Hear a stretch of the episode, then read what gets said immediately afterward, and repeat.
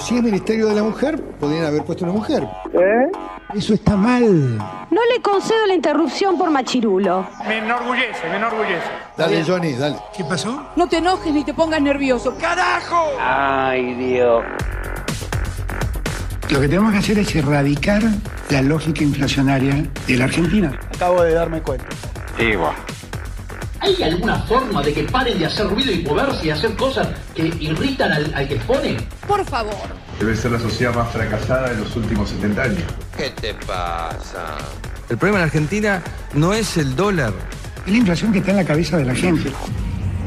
No voy a ser candidata. No le pedimos permiso a nadie. Punto. Condenada. Perpetua. Pero es una experiencia que no le deseo que alguien más la tenga. ¿Sabes cómo le dejan el calzoncillo? Hoy te juro que te atiendo. En nuestra pieza. No me invitaste nunca a dormir. No soy vidente. No es eso. No la volteé con la mirada. ¿Qué mirá, bobo? ¿Qué mirá, bobo? Anda, anda para allá, bobo. Anda para allá. Insúlteme, es un enorme honor, es un enorme honor. Todo hace juego con todo. Lo que hay que entregar es Las ganas que tenés de vivir. No se peleen, señores, no discutan porque la vida es corta y vale la pena hacer vivir. ¿eh? Recuerden, lo que no es puede llegar a ser. Como te ven, te tratan. Y si te ven mal, te maltratan. Y si te ven bien, te contratan.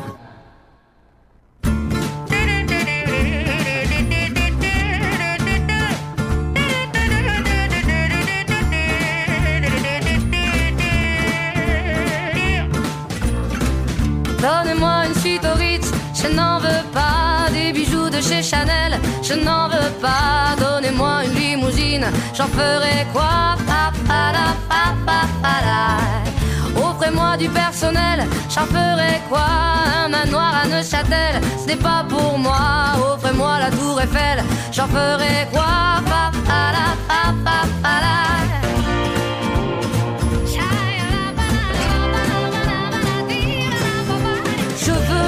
L'amour, de la joie, de la bonne humeur. Ce n'est pas votre argent qui fera mon bonheur. Moi je veux crever la main sur le cœur. Allons ensemble découvrir ma liberté. Oubliez donc tous vos clichés. Bienvenue dans ma réalité.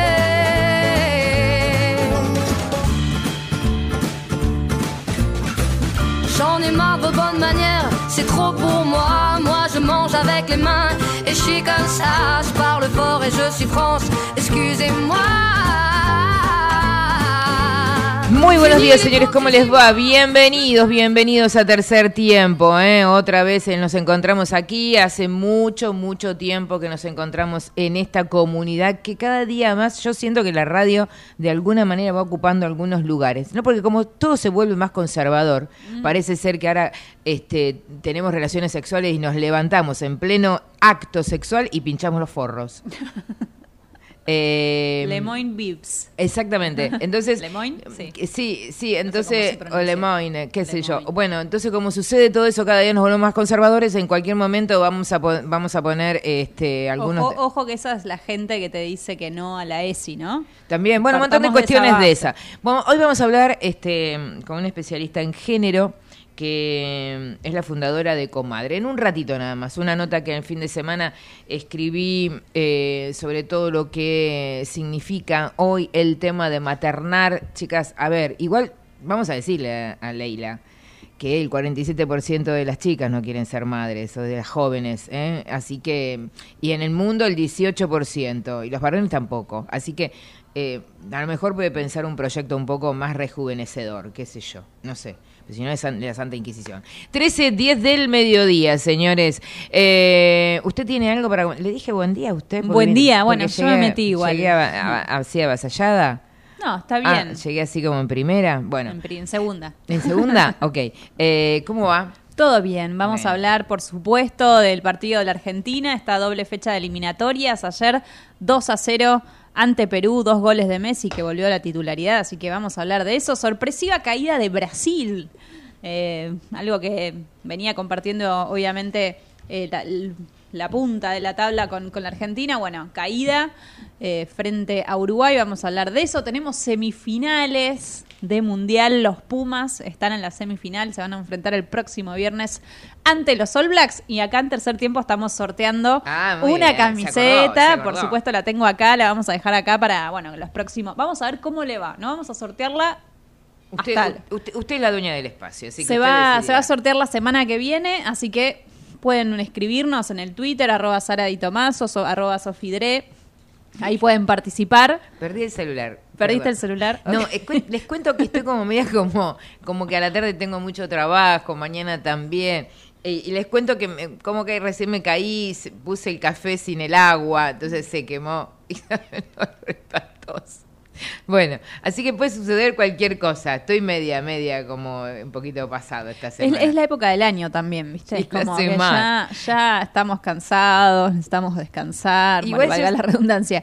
Yo siento que está como, está como, estamos como tarde para todo, ¿no? Estamos como tarde para llegar tarde. Entonces, eh, bueno, chicos, por más que hagamos media training, pasemos eh, El tema es que haya vuelta atrás. No sé, no sé, no sé, no sé. Bueno, 13 y 10 del mediodía, señores. Así que vamos a. Hoy tenemos un programa así como eh, varieté interesante. Es muy el foco eh, puesto en las nuevas generaciones. Vamos a hablar con Comadre, que me parece sumamente interesante, un especialista en género y que no está acá. Está en Europa, ¿eh? así que lo vamos a hacer vía Zoom. Me encantó porque esto de las nuevas generaciones, eh, su padre es un especialista en educación eh, y como somos todo lo que nos construyeron en la infancia, seguramente que cuando hablemos con ella va a tener que ver mucho con lo que influimos. todo lo que construimos en un determinado momento, el compromiso, la solidaridad, la prudencia, la escucha, eh, las oportunidades, todo tiene que ver con que después uno cuando es profesional, en lo posible las profundiza o las enaltece. Veremos, veremos. Eh, 13, 11 del mediodía y además también anoche, divino, estuve en un espacio de la Academia Fernet, tomé todo lo que había y un poco más allá. Ok. Tomé todo lo que había. Claro, quedó claro. Quedó claro y como fue fue como medio como la señora como que divirtió un poco, me regalaron una caja inmensa, la mejor caja, el mejor regalo fue para mí. ¿Qué, ¿Qué había en esa caja? Y bueno, después venir a casa a tomar algo. Opa. Bueno, así que Gracias a la gente de la bebida. vamos a hablar ¿Se puede con- decir la bebida? Sí, no, por- vamos a hacer una nota. Ah. ¿Por qué vamos a hacer una nota? Porque hoy los bartenders tienen una perspectiva de género, una perspectiva de inclusión social federal y de diversidad, cosa que me pareció re interesante. Y además cuando me comenzaron a hablar que era todo aquello que conlleva la familia de Italia, me llevó a algunos lugares cuando uno tuvo alguna posibilidad en algún momento de conocer. Eh, y es eh, y es maravilloso. Así que vamos a hablar con un bartender de esto, ¿eh?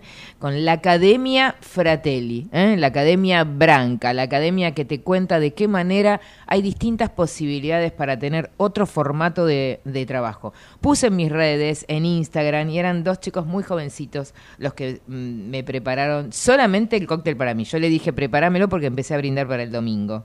Me preparó algo re picante. Y bueno, y bueno, y bueno. Y por el otro lado, en algún momento si sacás una eco de los Andes, de algún estacionamiento, de algún supermercado, si yo te digo que tiene una certificación que tiene que ver con el cuidado del agua y que además está en la Argentina, ¿vos sabías eso? Yo no. No. Y pero y bueno, pero ¿para qué está tercer tiempo? Para contarte. Para evangelizar un poco, señores. Así, de- usted véndame qué, qué vamos a hacer. Lo que te contaba recién el partido de Argentina, el partido de los Pumas, hay Juegos Panamericanos en Chile, esto otorga plazas a los Juegos Olímpicos de París Bien. 2024, así que vamos a hablar de eso. La lesión de Neymar, tenemos algunos audios y un poquitito más. ¿Vio la serie de Beckham en...? No la vi. Ah, están comentando que hay que, como que es muy buena y que hay que verla. A mí me da un poco de fiaca. Yo estuve con Sex Education hasta hace poco, la fui, la fui mirando en cuotas porque es la temporada final, la que se estrenó, y me costó, me costó el final. No todo tiene final feliz. Es que No estoy spoileando, está pero- bueno porque en realidad aprendí una frase de, un- de una persona que amo mucho que dijo, bienvenido a los fracasos. Porque sin ellos no aprendemos un carajo. Y Sí. te lo dije en, en rima. 13-14. Mira, Javi me está diciendo que si tengo razón, Javi. Muy bien, fantástico. Lléveselo. Gracias por estar. Auspicia Tercer Tiempo. Necesitamos la energía para vivir. Aprendamos a cuidarla. Ingresa en edenor.com barra consumo. Seguí nuestros consejos para disminuir tu consumo y ahorrar en tu factura. Seamos conscientes. Valoremos la energía. Edenor, 30 años de energía argentina en evolución. Movistar con todo es con Celu. Con Movistar Fibra. Con Movistar TV y con toda la música en el Movistar Arena. Tus conexiones con todo. Tu vida con todo. Movistar con todo. Más información en www.movistar.com.ar. Somos Geneia. Somos número uno en energías renovables en Argentina. Porque generamos más del 30% de la energía eólica nacional. Porque operamos siete parques eólicos y un parque solar. Porque nuestra energía es limpia. El futuro ya es presente. Geneia. En constante generación. Separar los residuos y dejar los reciclables limpios y secos dentro del contenedor verde son pequeños hábitos que podemos sumar para empezar a generar grandes cambios. Juntos podemos construir un futuro mejor. Conoce más en buenosaires.gov.ar barra Ciudad Verde. Brazos abiertos. Buenos Aires Ciudad. En Telecom, potenciamos el futuro. Con los programas Digitalers, Chicas Digitalers y Nuestro Lugar, brindamos formación tecnológica para impulsar el talento digital. Telecom, activamos talento, desarrollamos futuro. Conoce más en institucional.telecom.com.ar. Telecom Argentina Ciudad General Oro 690 Cava, 30 63 94 53 73 8. En Unilever acompañamos e impulsamos de manera sustentable el desarrollo del país. Con el consumidor en el centro, innovamos para acercarte a nuestros productos mientras cuidamos el planeta. Esto es posible porque somos más de 3.500 personas que trabajamos para hacer una diferencia positiva en el mundo. Hoy logramos que el 95% de los productos que consumís sean 100% de industria nacional y los exportemos a más de 30 países. No lo hacemos solos. Nuestras pymes son el motor para que sea posible. Unilever, desde hace más de 95 años, junto a las familias argentinas. EMOVA. Conectamos con vos. Encontrá toda la información para planificar tu viaje en emova.com.ar. Somos los que fabricamos la tele que tenés colgada en tu casa. Somos los que producimos el aire que acondiciona el clima de tu hogar. Somos los que hacemos el celu que te conecta con el mundo. Somos Afarte. Somos industria. No es necesario estar en el campo para sembrar. En Singenta creemos que en el campo o en la ciudad sembramos, porque cultivando esfuerzo, solidaridad y diversidad podemos cosechar progreso, empatía, innovación y un futuro mejor. Todos los días podemos sembrar algo nuevo. Singenta. Desde el Banco Provincia queremos rendirle cuentas a los 17 millones de accionistas, que es básicamente toda la gente de la provincia, para contarles que estos últimos años tuvimos resultados muy positivos. Por eso vamos a desglosar uno por uno esos resultados. Número 1. Invertimos 72 mil millones de pesos en beneficios. ¡La burro! Número 2. El 60% de los préstamos que dio el banco. ¡Me duermo! Hmm, tienes razón. Por suerte hicimos la web. Entra a www.17millones.com.ar y ahí encontrarás todo lo que el Banco Provincia hizo por sus 17 millones de accionistas. Banco Provincia, derecho al futuro. ¡Sí, al futuro! Somos PAE, líder global de energía. Ofrecemos productos y servicios a la industria y estaciones de servicio. Estamos presentes en todas las cuencas productivas y llegamos con gas natural a todo el país y la región. Producimos petróleo, GLP, energía eléctrica y renovable. Operamos la red de estaciones de servicio más moderna y con la mejor atención al cliente. Invertimos, innovamos, crecemos. Somos PAE, energía para la industria.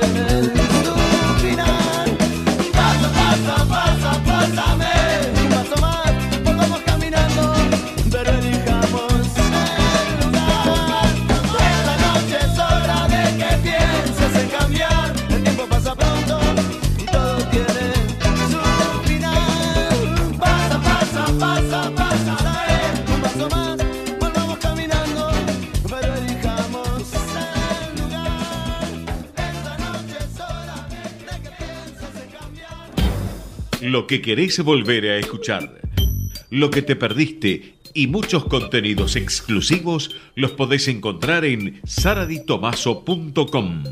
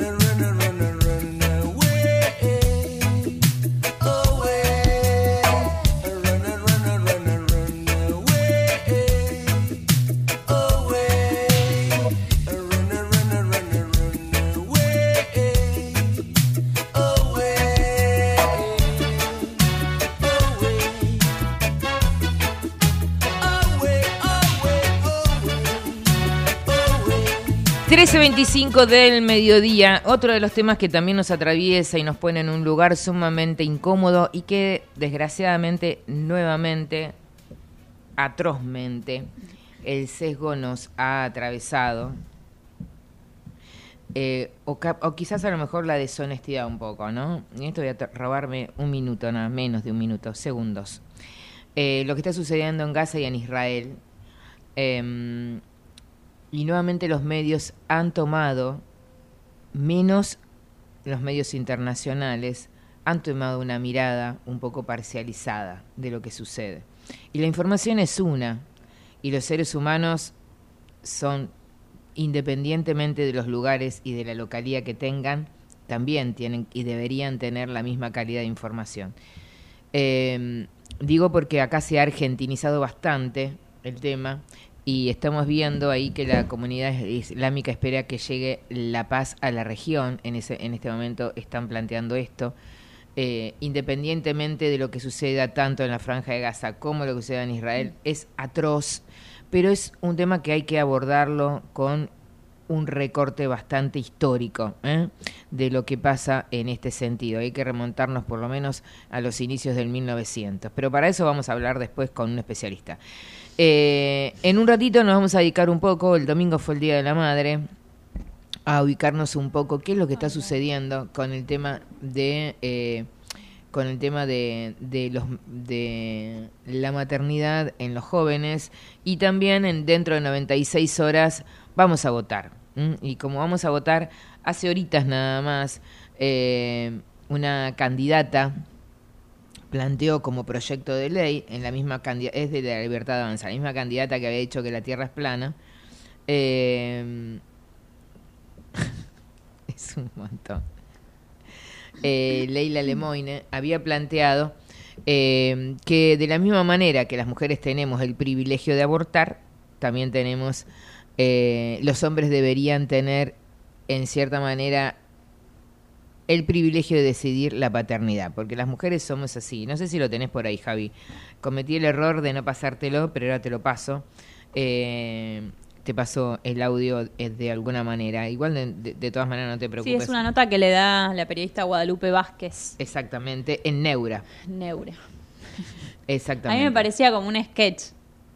O sea, porque no era para mí un sketch lo que decía. No, no, como tragicómico, no, no sé si. Eh, Vos sabés que eh, a mí, como siempre, la vida me atraviesa intentando racionalizar las cosas, porque cuando uno las racionaliza les quita emoción. Y yo aprendí después de casi muchos años de terapia que uno proyecta en lo verbal lo que realmente tiene en lo interno, ¿no? Y evidentemente hay, una, hay un tema en la construcción de, este espacio político. Marra dice, mi mamá me dijo, y acá, eh, que los españoles son malos, y es un hombre de 35, 38 años. ¿no? Y acá en este caso Leila Lemoine, que es eh, maquilladora, fue la que le, armó todo el look, todo el look a, a, a Milei, le armó el tema de la estructura de las patillas y toda esta historieta, también es candidata. A diputada por la provincia. A diputada, exactamente. Y hace horas nada más con Guadalupe Vázquez en Neura, que también hay un tema, ¿no? Un, una periodista mujer que no, este, en cierta manera, no repregunta, no te digo que refutar, porque el, el, el, el entrevistado siempre tiene que tener un lugar de respeto y de cuidado, pero no repregunta, ¿no? O sea, pero dice igual en un momento, es un poco polémico lo que estás diciendo, como como que intenta claro. tirar algo y el compañero que no me acuerdo el nombre, que estaba también en el piso, sí, sí le refuta. Claro. Con más, con más vehemencia, digamos. Claro, pero en real es un varón. Sí. ¿no? En lo que plantea eh, Leila, eh, que en un momento lo vamos a ver si podemos tener el audio para ahí. ¿Lo tenés por ahí, Javi? No, bueno, yo te lo busco. Eh, lo buscamos y, y lo pasamos. es que ella en realidad considera considera que eh, de la misma manera que hay posibilidades para que el, el, podamos abortar y no ser madres, tiene que haber una ley para evadir la paternidad, ¿no? Ella dice, porque bueno, ella sabe, este, por, por conciencia de, de, su abuela, que era enfermera, que las mujeres pinchamos los forros ¿eh? para enganchar a un hombre. O sea, somos, tenemos tanta minusvalía tenemos tanta incapacidad intelectual, moral y económica y profesional y, e individual que necesitamos Estoy buscando el audio acá esa estructura, esa estrategia, acá está, justamente ahí está en Neura, está pasando. Leila Lemoine, propone un proyecto de renuncia de paternidad, ¿eh? estuvo en el día de ayer. Eh, bueno, en un ratito vamos a, a, ver si podemos, si podemos ponerlo al aire. Igual de todas maneras, en un rato también. Lilia es. ¿Eh? decía Leila, pero es Lilia. Lilia, Lilia, ¿viste? Lilia Lemoine. Eh, bueno, ya propuso en época de la. es antivacunas y además también de ser antivacuna. Es terraplanista, dice que la Tierra no es redonda, que la Tierra es plana. Y digo, ¿no? Porque tanto con la nuestra, con la nuestra, con la nuestra, eh, es muy posible que ocupe una banca en el Congreso. ¿m? ¿Y lo tenemos el audio, Javi? Eh, así que me parece sumamente importante. Bueno, también denosta el tema de la, la ley eh, que nos permite optar ¿no? por ser madre o no madre. Pero algunos números que tienen que ver con el tema de la maternidad. El 47% de las mujeres, eh, esto es un informe no de Sara Di Tomaso ni de ningún medio, sino de una organización internacional, el 47% de las jóvenes no desean, no tienen como prioridad, sí, como importante, como inminente ser madre. Sí, aquellas que lo fueron consideran que, bueno, es algo trascendental de su vida. Hola, agua por el chocolate. Pero mm, en cierta manera la pregunta es si es deseo u opción. Eh, con lo cual, más allá de eso, cuando sos madres, eh, cuando sos madre, hay una característica fundamental que ante las situaciones de divorcio, justamente el gran ausente a la hora del cumplimiento de la cuota alimentaria es el varón. O sea, los pasillos están eh, con la música de los tacos de las mujeres caminando a ver cuándo, cómo le pueden llegar a cumplimentar y los hombres viendo de qué manera pueden esconderse para no pagar la cuota alimentaria que corresponde. Está ahí Javi, eso es un amor. Vamos a escucharla, porque después de esto viene Comadre, un especialista en género, y me parecía sumamente interesante que podamos hacer un rulo con todo esto. Escúchenla. ¿Cuál sería tu primer proyecto como diputada? Mm, Gracias, hay que Javi. ver, porque uno, yo soy parte de un bloque, ¿no? Yo pu- con mi abogada tenemos 100 proyectos de ley. Dos los, los pensé con ella. Cuando se sancionó el aborto legal, gratuito, ¿no? Yo dije, ok, ya que las mujeres pueden asesinar a su... Ojo, no es que estoy en contra 100% del aborto, por eso me dicen abortera. Yo creo que hay casos especiales y hay que tenerlo en cuenta. Yo no creo que una chica de nueve años que la violaron o la usan para prostituirse deba ser madre. Bueno, pero ¿cuál, entonces, ¿cuál sería el, el proyecto? ¿Tiene que ver con Bueno, el es tema del esto, ya que las mujeres tienen el privilegio de poder matar a sus hijos y renunciar a ser madres, entonces, ¿por qué los hombres por ley tienen que mantener una criatura quizás porque le dijeron, sí, sí, es que tomó la pastilla? No, o le pinchan un forro, porque hay muchas mujeres que para enganchar a un tipo hacen estas cosas y se aprovechan de que el tipo en el medio de la calentura, ese, ah, ¿viste? Ay, papito, dale. Eh, mi abuela me lo contaba. Entonces, Era enfermera. el proyecto... Entonces, el proyecto es renuncia de la paternidad. La mujer, cuando se entera que está embarazada, tiene 15 días para notificar al padre y el padre debe, puede decidir si va a hacerse cargo del hijo o no. Bueno, eh, es un montón, pero... No words. Más allá de, de lo que me sucedió a mí en lo personal como mujer grande, eh, ahí está enganchada, fantástico. Como mujer grande lo que me pareció a mí mm, eh, no solamente anacrónico, sino lo que ella proyecta, el perfil de la mujer que ella tiene en su cabeza, ¿no? Y en realidad, el porcent hay una cuestión que, mm, si, si la tendría, me gustaría O sea, conversarlo. como si la mujer solo fuera responsable de lo que pasó. Pero ¿no? peor Como que eso. peor, como, como que si siempre. necesitamos tener realmente alguien que nos sostenga y que el medio es un hijo. Eso es algo tan, tan, pero tan antiguo, antiguo y patriarcal que bueno, que en algún momento sería importante que alguien dice que tengo aquí a mi lado Sofía dice mira me parece que es una intención de buscar sí, sí, y de sí. sumar y de votos sumar clics y que se hable de eso. Eh, a mí me parece que sí, ¿no? Porque es lo que vos decís, o sea, tan antiguo, tan antiguo que hasta es raro, suena raro escucharlo, es como, no Y sé, está es una como mujer muy- joven, es tan antiguo Sí, que por tiene- eso, pero igual hay mucha gente que también entiendo, me permito pensar que hay mucha gente que piensa así, que lo ve, que es que tiene esa estructura, digamos, men- mental de, de creer eso. Las propias mujeres son, somos machistas. ¿no? ¿no? Bueno, vamos a hablar con eh, justamente con Macarena Álvarez. ¿eh? Vamos a hablar con Macarena Álvarez porque ella fue co-creadora y invito a que lo escuchen. ¿eh? A mí me invitó su padre a que lo escuche. Eh, Tronché, eh, eh, director de Educar 2050, que tantas veces hemos conversado aquí, tantos años que hemos conversado aquí en la radio. Eh, es un podcast tanto a favor y en contra de la maternidad. ¿eh? Autora de libros Los meses inciertos, Algo explotó acá adentro, Ecos de voces que no se rinden y muchas cuestiones más. La tengo del otro lado y no está acá cerquita. A ver si la estamos viendo ahí. No sé si está por teléfono o está por Zoom.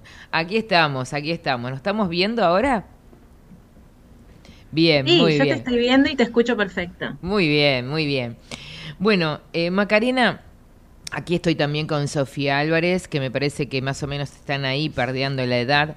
Eh, eh, no sé si escuchaste la entrada que fue intencional antes de tu nota. Eh, ¿Qué tenés para decir como especialista eh, de género? Em, bueno, justo nosotras levantamos em, ese video, esa entrevista ayer y hubo mucha repercusión en Instagram, en el perfil de Comadre de nuestro podcast, em, porque realmente pensamos que es denunciable que alguien de que digamos que ocupa un cargo como el que ocupa esté dando esas declaraciones tan retrógradas, perdón, Em, porque lo que hace es victimizar al hombre y culpabilizar a la madre, que es, como bien decías vos hace un rato, eh, reproducir el patriarcado, básicamente. Em, y bueno, nos, nos parece gravísimo, así que nos pronunciamos en contra y, tenemos episodios que abordan este tema, uno específico sobre monomarentalidad, en el que hablamos de cómo se borran los padres y cómo no pagan las cuotas alimentarias, que por lo que estuve leyendo es el 50% eh, de, de los padres no la, no la cumplen. Entonces, que alguien salga a decir estas cosas en la época, digamos, más eh, viral, si se quiere, ¿no? Justo antes de las elecciones, es realmente muy, muy, muy grave. ¿Crees que haya una intencionalidad para buscar? Porque también yo tengo una hija de 20 y hace poquito me mostraba en TikTok, eh, no recuerdo cómo se llama, creo que vos, Sofi, me lo comentaste, eh, un joven que dice, sí, yo soy macho y me gusta bancar a mi mujer y no sé qué otras cuestiones más. Me lo mostraste vos, creo, Martina, no recuerdo. Eh, y hay el perfil que tiene La Libertad Avanza, son de hombres jóvenes, eh, antiderechos, con determinadas prácticas que tienen que ver, casi te diría un poco más allá del conservadurismo de los, de los 60, casi te diría de los 50. Pero siempre son domados, ¿eh? Después, lo que, lo que ves en las redes, muchos jóvenes que salen haciéndose los cancheros, haciendo cosas de la libertad avanza y son domados por gente que no, que no te da mucho miedo, digamos. Ah, Eh, bueno. Después, después vamos a hablar de eso en, Ah, bien. en TikTok. Ok, Porque muestran mucho, todo es TikTok. Todo lo que es la campaña de Milei pasa mucho por TikTok. Sí, total. Eh, Yo creo que es intencional, sí. Eh, Sí, respondiendo bien. a tu pregunta, hay mismo. una intención para mí Sí. detrás, Bien. muy inteligente, para dirigirse a ese público, público objetivo, que son los varones jóvenes eh, que saben que con este discurso van a eh, enganchar seguramente. Ahora te voy a hacer una pregunta que ah, yo puse algunas cosas y a mí también me bardearon. Tengo una pregunta porque hay como un denominador común en el razonamiento y quiero que me ayudes a razonar juntas. Eh, ante la pregunta, ¿la mujer puede decidir la maternidad? El hombre no. Eh, el hombre no puede decidir la paternidad. De pronto, lo digo con respeto y estoy eh, repitiendo algo para que me ayudes a razonar. De pronto te enchufan un hijo y vos tenés que fumártela. ¿Qué se dice eso? Se dice que hay dos personas para lograr, eh, ¿no? Una gestación, un parto, un nacimiento. Eh, me parece que el fin de estas declaraciones es victimizar al padre, ¿no? Eh, como si la mujer fuera la que está buscando un hijo y se aprovechara Sí. de él, como si el hombre no tuviera capacidad de raciocinio alguna. Eh, entonces, sí, yo creo que lo que quieren es ocupar ese lugar de víctima y seguir, eh, digamos, abonando al odio a la mujer. Eso es, me parece, lo que están queriendo hacer. Eh, eh, desde el podcast de Comadre, ¿qué, qué, qué te plantean cuando hay que abordar cuestiones un poco más ríspidas que tienen que, que tienen que ver con que son las propias mujeres las que reproducen estos efectos culturales que de alguna manera no, no, no, no hacen a una ampliación de derechos ni a un respeto a quizás a esta mujer diferente, jóvenes como ustedes que optan por la no maternidad o optan cuando quieren de la maternidad o ven y proyectan de qué manera verse de aquí en adelante. ¿Cuál es la pregunta, perdón? Eh, ¿cómo es, ¿Cuál es la respuesta? Sí, ¿cuál es la respuesta?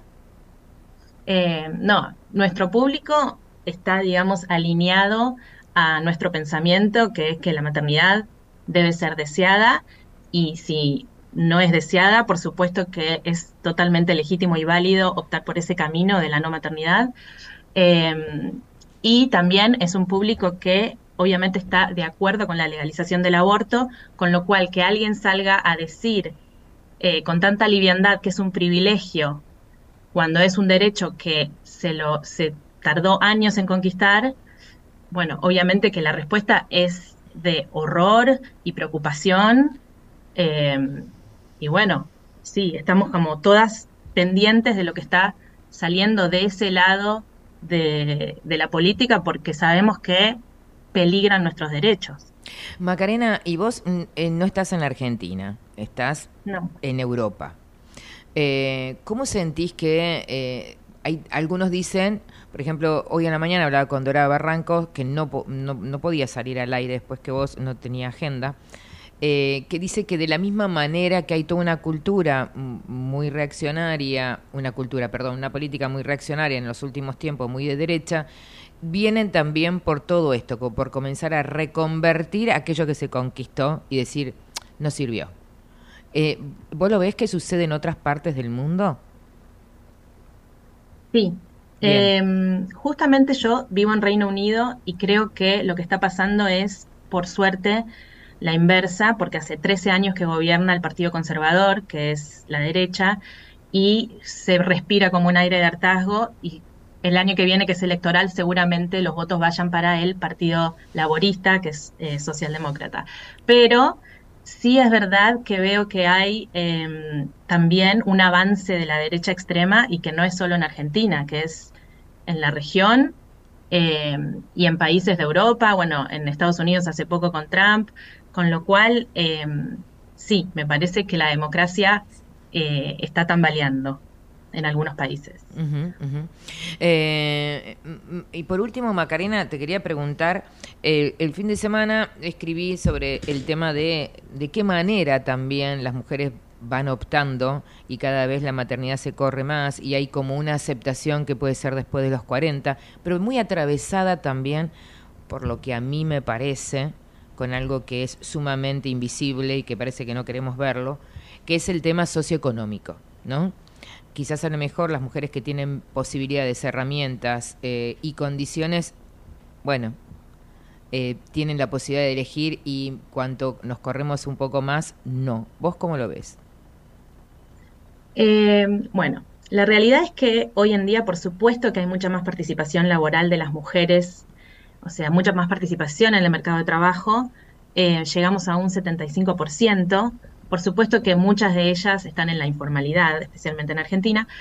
Em, pero el problema es que cuando llega la maternidad, esas personas son expulsadas de los espacios de trabajo, directa o indirectamente, porque el problema es que el trabajo de cuidado está feminizado. Entonces, por más que estemos en el año 2023, esa mujer, una vez que nace ese hijo, por lo general extiende su licencia por maternidad o pierde el trabajo o renuncia, porque de los 0 a los 3 años ese bebé necesita ser cuidado por ya sea una madre o un padre, pero por lo general es la madre la que ocupa ese lugar.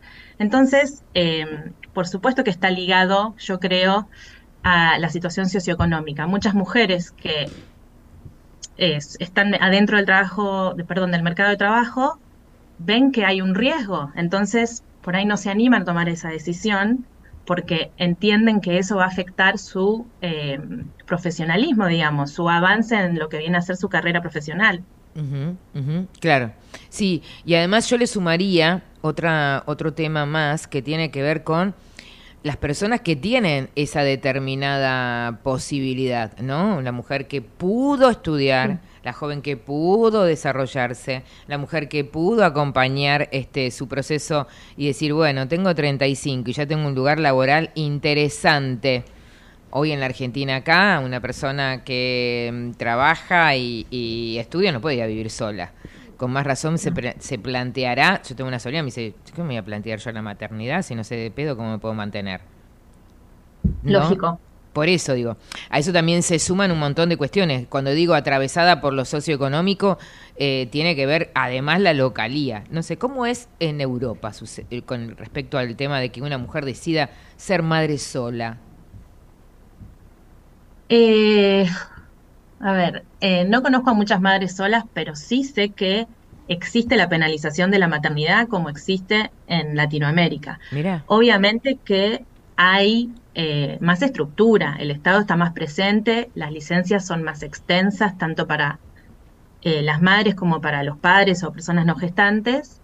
Eh, de ¿Cómo hecho, es yo tu- tuve una licencia. Ah, bien, a eso Ah. iba. ¿Y cómo es eh, ahí en Reino Unido? A ver, porque decimos continuamente que vivimos en, en no sé, en, en, en la caca del mundo y vamos a ver cómo es en Reino Unido. A ver si cuando sos madre te dan realmente una licencia tenés que volver a los tres días. Bueno, eh, depende el caso, pero em, por ley te dan seis meses de licencia por maternidad que se puede extender a nueve. Igual que Y a los varones les dan 15 días. ¿A poco? Sí. En Argentina igualmente les dan dos días a los padres. No, ahora, Sí. ha, cam- ahora ha cambiado. Eh, ahí está, en algunas empresas está lo que se llama Mi hermano fue licencias. papá hace seis meses y tuvo dos días nada Sí, más. sí, No le- sí. Se tuvo que pedir vacaciones para Sí, poder sí. acompañar. Exacto, pero en algunas empresas hay esta posibilidad que para mi criterio está mal, se toma como beneficios, ¿eh? te lo dan como beneficio, beneficio de que tener una tarjeta para ir a comprar este, la leche más barata, pero no beneficio de estar con tu hijo. Eh, pero bueno, lo- no, lo consideran como beneficio tener una licencia extendida. Sí, hay un cambio de paradigma, pero sí, por la- el lenguaje sigue siendo equivocado y son algunas empresas las que se suman Exacto, al cambio. exacto. No tendría que ser eh, algo, digamos, que salga de el Estado. Digamos, hay un proyecto de ley eh, que se llama Cuidar en Igualdad, que Sí. todavía no fue aprobado, pero eh, si ese, si esa ley se aprueba, ahí sí se extendería la licencia eh, y los padres podrían llegar a tener 30 días. Exactamente. Bueno, ahora nos vamos a un lugar y a un terreno que tiene que ver con la maternidad y que para mi criterio la maternidad no es ni en pedo rosa, es, es, co- es compleja eh, y nos Todos atra- los colores. de todos los colores y, y nos atraviesa de distintas maneras, ¿no? Desde qué es lo que sucede con maternar, uno termina maternando todo y no termina teniendo esta cuestión eh, de, de- se pierde un poco hasta la erotización de los espacios. ¿eh? Eh, ¿Qué pasa con todo eso? ¿Se implosiona el ser humano? ¿Se implosiona la mujer con todo esto? ¿O es muy fuerte lo que te pregunto? No, no, de hecho mi último libro que es sobre la maternidad se llama Algo explotó acá adentro, eh, porque para mí la maternidad es una explosión tanto adentro como fuera del cuerpo, eh, y para mí sí, implosiona todo, eh, y lo que es difícil, especialmente para las madres, ¿no? Es eso lo que decías antes, como poder encontrar espacios de erotización, que con eso no quiero decir solamente sexuales, No, sino no, no, espacios eh, individuales. De disfrute, Claro. de disfrute. Sí, Eh, porque es tan grande el mandato de la buena madre que si una tiene espacios de vida propia en los que ella es el centro, digamos, eh, viene directamente la etiqueta de la mala madre, la culpa por estar priorizándonos. Entonces creo que es difícil que las madres se permitan habitar ese lugar. Exactamente. Eh, Macarena Álvarez, eh, desde el Reino Unido, eh, un podcast sumamente interesante. Te digo que lo compartí, eh, lo compartí entre la familia, entre las amigas, eh, sobre todo para que, para que amigas mías, a sus hijas, escuchen esto que se debate mucho, ¿no? Y está bueno que nosotros las más grandes eh, hablemos con la sinceridad de lo que significa la maternidad. Es maravillosa y también es oscura, es, es relajante, es gratificante y también es un gran esfuerzo, ¿no? Así que... Muy ambivalente. Eh, sí, así que bueno, gracias, ¿eh? Eh, y gracias por estar, gracias por sumarte. eh, y bueno, y un abrazo a tu padre, que siempre estamos en contacto. Muchas gracias. Sí, gracias Sara y Sofía. Un abrazo enorme. Gracias. Un gran placer. Ahí la teníamos, ¿eh? a Macarena Álvarez. Interesante porque está en Reino Unido. ¿eh? Ella es especialista en todo lo que tiene que ver con temas género. Y es importante porque parece que siempre miramos a Argentina como el último ojete del mundo y no es medio así, ¿no? Ahí te contaba lo que sucede. En Reino Unido, bueno, 15 días para los padres, Sí, seis, seis meses, meses está seis, bueno. ¿no? Sí, un y un más. estado muy presente, dijo y un estado muy presente. Pero bueno, eh, me parecía interesante poder abordarlo desde ese lugar con la seriedad que ocurre, ¿no? Y esto que vos dijiste apenas nos vimos, eh, dijo apenas nos vimos, Sara, me parece que esto es medio Intencional. intencional Lo dijo para ella también. Exactamente, Sí, yo y para la galería. Absolutamente, ¿Mm? Sí. Así que, pero bueno, muchachos, faltan 96 horas. Pónganse en el cinturón de seguridad porque se pueden llegar a comer Uf. la curva. ¿eh? Mal. No tengo idea qué puede llegar a pasar. Yo pero tampoco. Pero por vamos a primera ver si- vez estoy así en cero. Pero vamos a ver si podemos venir a la radio a hacer algo distinto y diferente y poder estar y compartir y hacer algunos análisis. Vamos a hablar hoy con, con Marbazo. ¿Usted se sumaría? Yo me sumaría, me podría sumar. Voy Me- a votar y después podría venir. Haríamos algo, haríamos algo. No, Me- ¿qué decís vos, Javi? me- Javi está haciendo que no. Javi está haciendo que no. ¿Vos decís que no? ¿Allá? ¿Hay que hacer algo allá? ¿En dónde? Hay a, un- a uno que no está. Él estaba discutiendo con Matías. Multitasking, Javi. Atiende en todos lados. Eh, señores, ya volvemos. eh, ahora en un ratito nada más. Bueno, si algo se trata, una vez, hace un tiempo, le hice una nota a Mónica Galossi. ¿Saben quién es Mónica Galossi? Una bartender no solamente espectacular, sino que, si no me equivoco, es la dueña de un bar que se llama La Conchinchina, que se llama así, se llama así, está en Palermo, ¿se llama así o no, Javi? Muy bien. Hace mucho tiempo que no voy a Palermo, mucho tiempo, te diría años. No se pierde nada. No, hay mucho bar, mucha cosa, Sí, pero bueno. eh, pero bueno, pero la conchinchina, pero vamos a hablar con un bartender ahora en un ratito, porque tiene que ver con inclusión, tiene que ver con el tema de si se puede profundizar, si todos los lugares pueden ser válidos para dar un, un espacio de desarrollo laboral. Y si uno le pone un poco de cabeza y de creatividad, yo creo que sí. Creo que sí, y debería ser así. Así que me parece sumamente importante. Nos relajamos un cachito, bajamos un cambio. Acá Sofi, que está sumamente acelerada, bajamos un cambio y volvemos.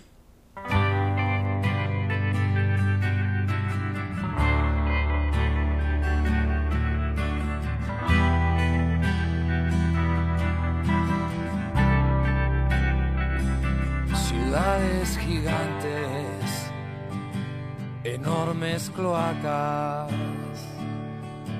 viajan torrentes hacia el mar de un amor que huele mal, como anunciándole al cielo nuestro destino.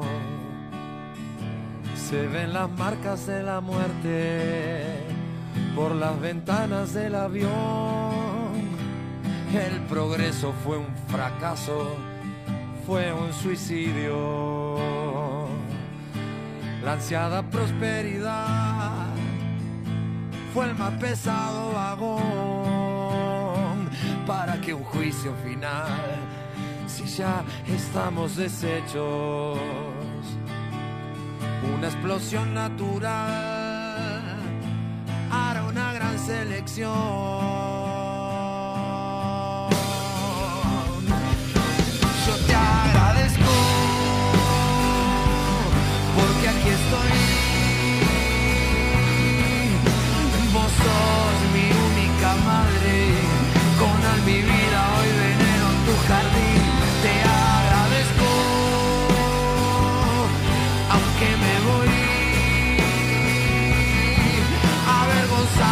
Ser parte de la especie que hoy te viola en un patético festigno.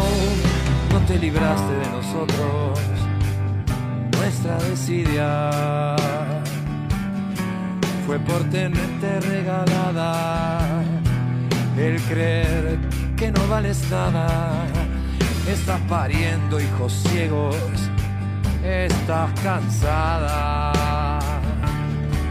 Aunque tus lágrimas saladas nos pueden ahogar si quieres, los pocos que te aman no tienen fuerza. Como reliquias se pasean, solo paquetes de turismo son. No hay más amigos del sol, no hay más ofrendas. Solo este ataque mortal. Al medio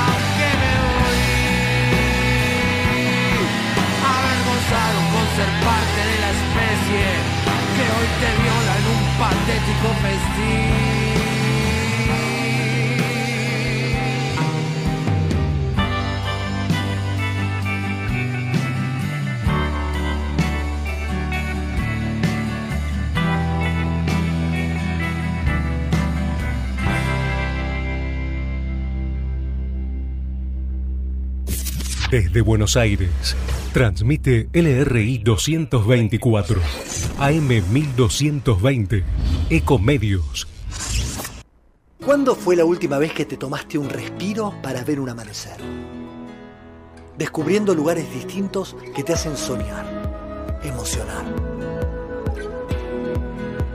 Lugares que se convierten en felicidad cuando compartís ese momento con amigos. ¿Cuánto hace que no te tomas un respiro para descubrir algo distinto?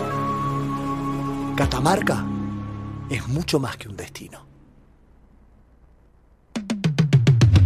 American and Merit Hoteles. Primera cadena hotelera argentina. 3, 4 y 5 estrellas. Más de 20 destinos de Argentina y el Cono Sur.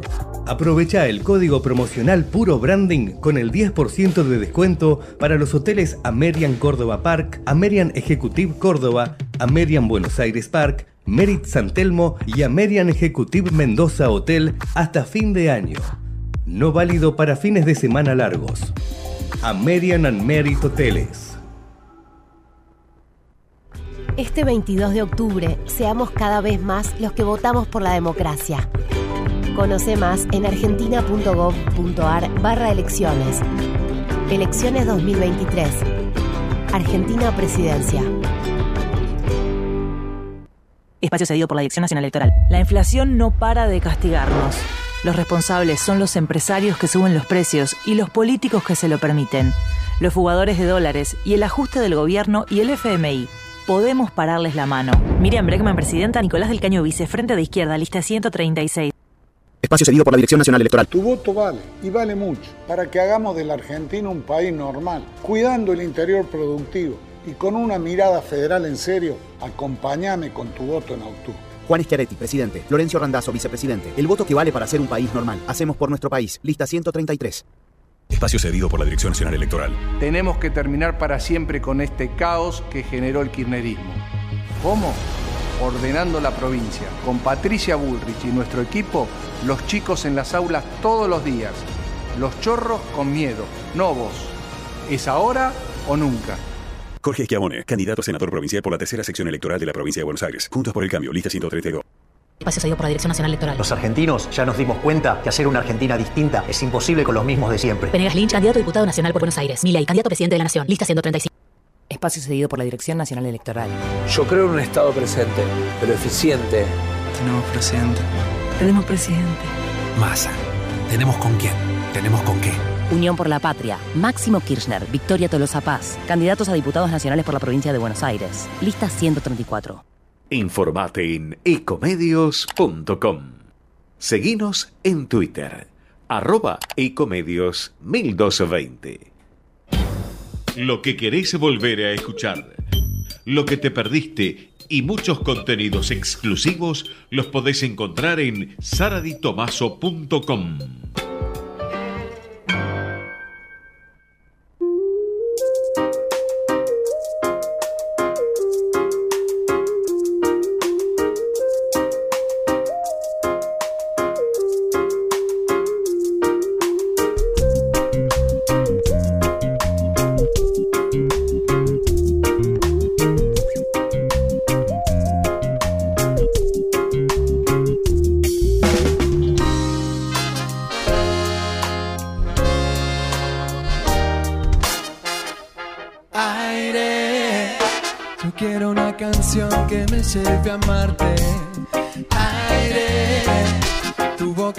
que envenena y arde. Aire, quiero una canción que me lleve a amarte. Aire, tu boca es la poción que envenena y arde. Árbol de la inspiración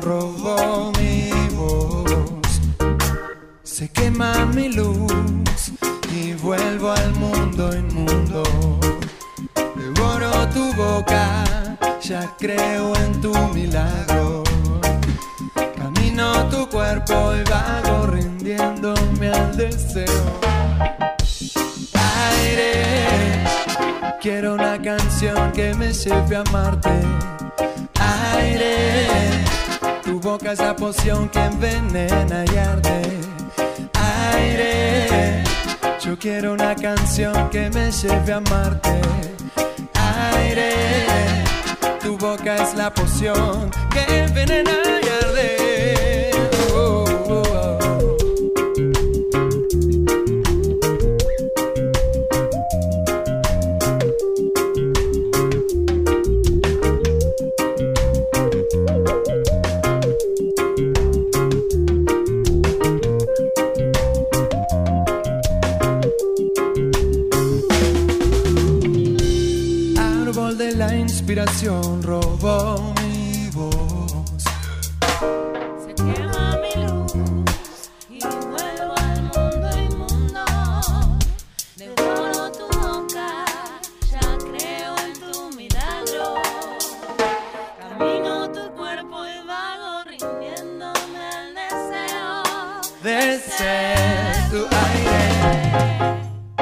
Rendido al deseo de ser bien tu aire. El dulce veneno de ser tu aire.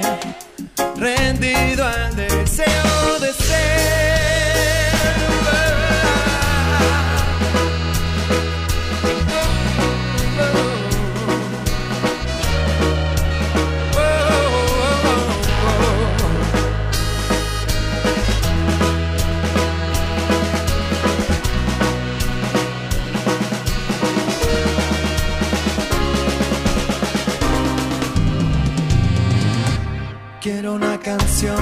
lleve a amarte. Aire, tu boca es la poción que envenena y arde. Aire,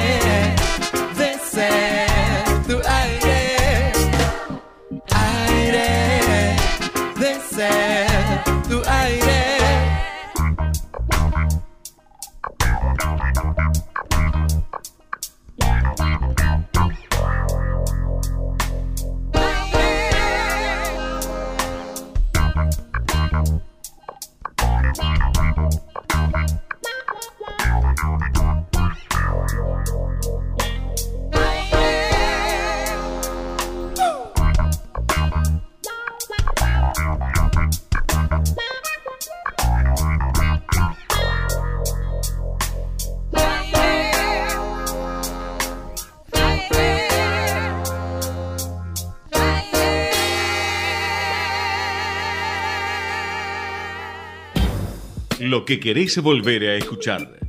Lo que te perdiste y muchos contenidos exclusivos los podés encontrar en saraditomaso.com.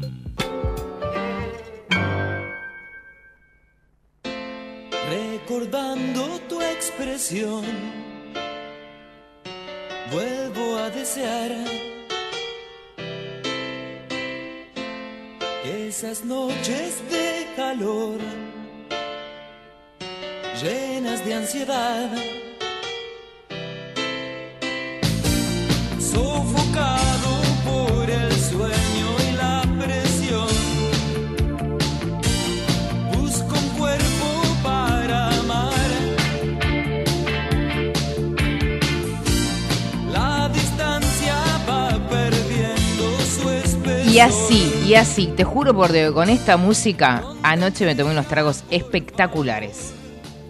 O sea, los mejores tragos me los llevaron, me los llevé puesto. Ah, bueno.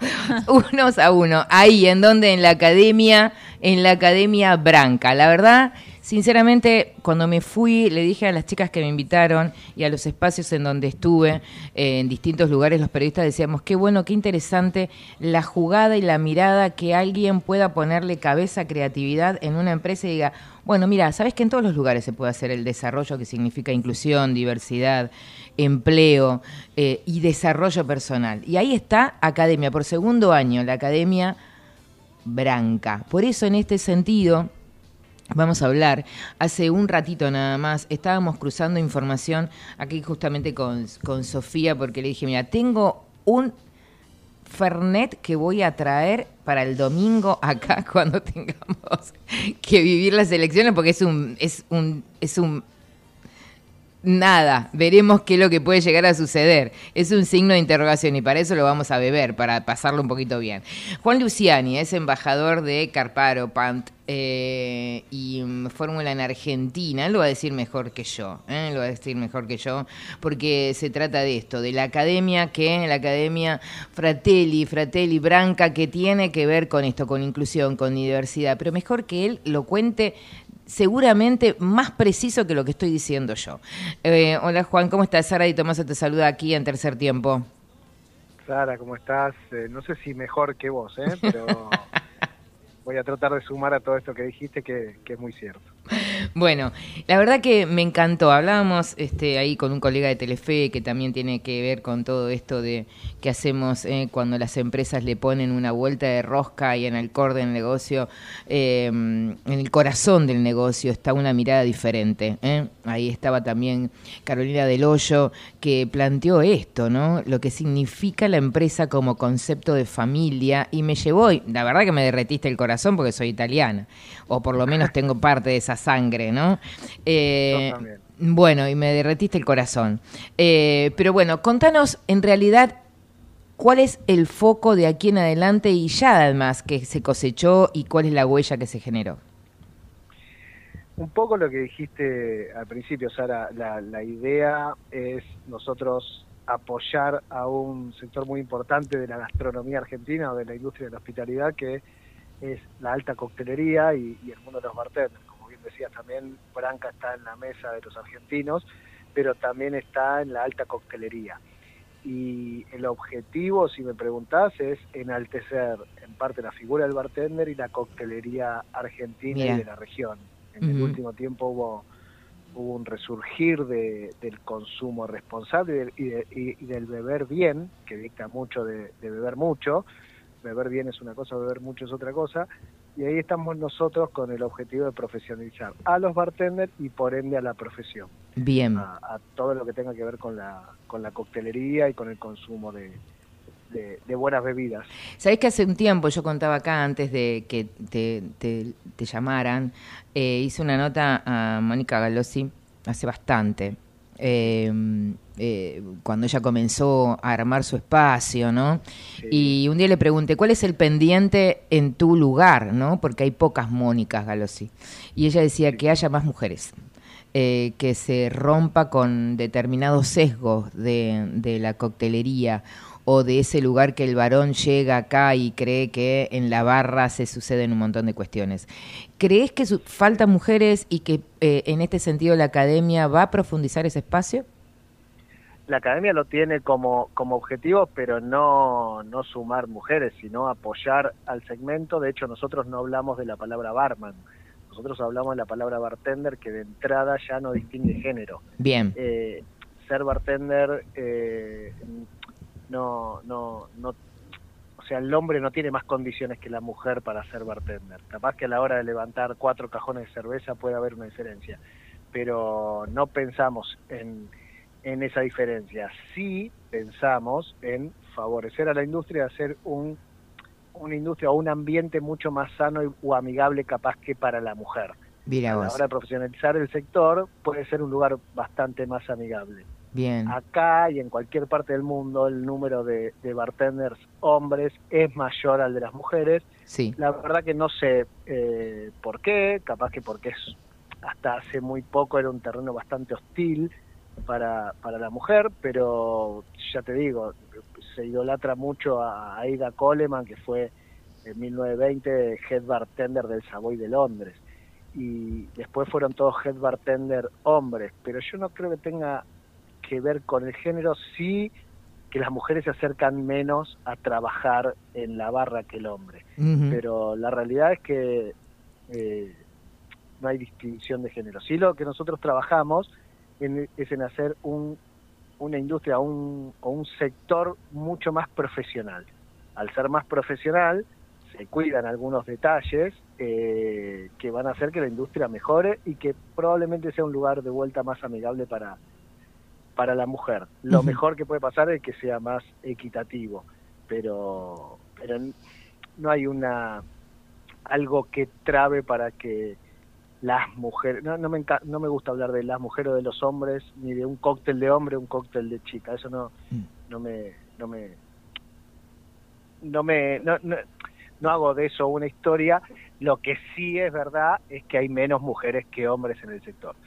Y para eso también estamos trabajando. Bien, O sea, bien. no- Sofía tiene, Sofía Andretti, una eh, periodista de deportes y quiere hacerte una pregunta. ¿Qué tal, Juan? Sofía, Sofía, ¿cómo estás? Un, un placer. Bueno, justamente vos recién hablabas eh, de esta cuestión de que se está re- revalorizando la coctelería. Es verdad que, no sé, yo hablo puntualmente de la ciudad de Buenos Aires, pero digo que hay muchas ofertas de, de coctelería y demás, pero digo, en general en el país, en líneas generales, ¿cómo está el sector en cuanto a las salidas laborales? Digo, lo comparo, no sé si puedo hacer esta comparación, pero con el mundo de los cafés, que digo que cada vez necesitan más gente para que sepa preparar café, como que veo muchos muchos pedidos de laburo de, de gente que sepa hacer, no sé, la hojita en el café, el corazoncito, digo, ¿cómo están en, en, en cuanto a los bartenders? es eso que decís, ya pasó, no, no es que pasó, sino que hubo un momento de la alta gastronomía, de la cocina, mejor dicho, hubo un momento de los vinos que fue quedando Sí. todo eso, o sea, fue el gran momento de la cocina, el gran momento de los vinos, y eso no es que fue ese momento y terminó, sino que siguió. Entonces, se enalteció la alta gastronomía al día de hoy. Se enalteció el momento de los vinos al día de hoy. La coctelería vino después y ahora el barismo o la cafetería, como, como decías. Eh, sí, yo creo que está en que hay un consumidor mucho más profesional. Cuando vos tenés un consumidor mucho más exigente, el, em- el- el empresario gastronómico busca estar a la altura del consumidor. Entonces busca una persona idónea a la hora de preparar un café, que es también un arte. Claro. Desde el arte late este que mencionás, que es elaborar un corazón con... Sí, lo dije así medio brusco. sí. No, no, no, es pero es eso. No sé cómo se llama. Hasta, eh, barismo es la... Barismo, es la- es verdad. en la cultura, sí. Pero el arte late, que es una parte del barismo, vamos a algo mucho más sencillo. Tirar un café bien hecho, con la prensa justa, con la Claro. molienda justa del café. ¿Qué pasa? Eh, si yo voy y exijo café, no vuelvo a un lugar que me dieron un café malo. No. Y a lo largo del tiempo, el dueño se aviva de esto, por así decirlo, entonces dice, bueno, tengo que comprar un mejor café, ¿por qué? Porque la gente que viene acá viene a tomar café. Busco un especialista o una persona que le guste. Generalmente la gente que está en esto durante mucho tiempo en gastronomía es gente que le apasiona, como en mi caso. Pero mm, vos, cuando educas a un consumidor, el paladar del consumidor se educa y una vez que se educa, es muy difícil volver atrás. Ujú. Yo creo que la pandemia, dentro de Sí, lo malo que tuvo, favoreció mucho eso. Juan, mucho hay eso. un boom en, en toda la gastronomía, en la, no sé si en la, sí, en la post-pandemia, cuando nos permitieron empezar a salir, la gente lo primero que hizo, entre otras cosas, ir a los está bares. relacionado a con la- el disfrute, El ¿no? disfrute, tal Está- cual. Está relacionado con el disfrute. Bueno, Eh, ahí me parece que nos dimos cuenta que no que, que es muy lindo salir a un restaurante o a un bar a tomar un café, un cóctel o, o comer afuera y compartir con alguien. Pero Y vos sabés que, eh, eh, Juan, eh, te voy a llevar a un lugar que tiene que ver eh, con algo personal, autorreferencial, pero que además también con lo que sucedió hace poco con Lali Espósito. En mi casa se, usa- se toma mucho Fernet. Y es tanto para como para el asado, como para el millennial, como para la centennial, como para mí, ¿no? Pero mm, o el Negroni, pero ¿sabes qué? También hay algo que me parece que traspasó, o sea, ver a una Lali Espósito decir, escúchame, te voy a explicar, necesito que me expliquen o te voy a explicar cómo se toma el Fernet en la Argentina. Y ustedes, la academia, las están preparando justamente este bartender de aquí para el mundo. Contanos un poco cómo es esto. Bueno, Lali hizo algo que es eh, salió de, de- de ella elaborar un fernet como hacemos con un grupo de amigos, Sí. de forma eh, nada, lúdica de, de cómo se monta un fernet. El fernet, en ese caso, el fernet, como casi cualquier bebida, tiene una magia que es compartir. El tema de beber es compartir un rato, un momento, capaz que no del mismo vaso, pero eh, compartir. Lo que nosotros hacemos desde Academia Branca es entrenar a nuevas generaciones, vamos a, por, por orden, entrenar a nuevas generaciones para que esas nuevas generaciones no dejen de tomar un Fernet con amigos en una botella cortada, porque es, es, es Es la esencia. Es el fuego, no me lo tires, Sí, Juan, sí, abajo. No, es el fuego. tirando- no, no lo estoy tirando abajo, de hecho lo estoy capaz enalteciendo. Pará, no te, que prepar- perdón que te interrumpa. Sí. ¿Vos te acordás lo que fue a fines de, de- del año pasado y el Mundial? Que, que, que nada, que me olvidé del mundo. Bueno, ¿quién no tenía un vaso de Fernet en la mano caminando en la calle?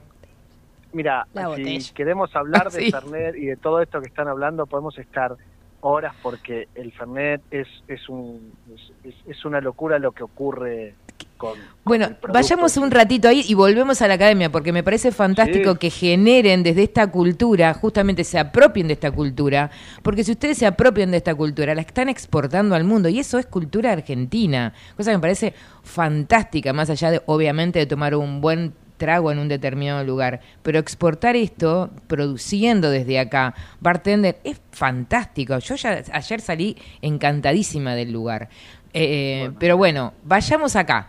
A ver, ¿qué es lo que sucede con, con, con esta magia que, que genera el Fernet en la Argentina? Y después te pregunto otra cosa.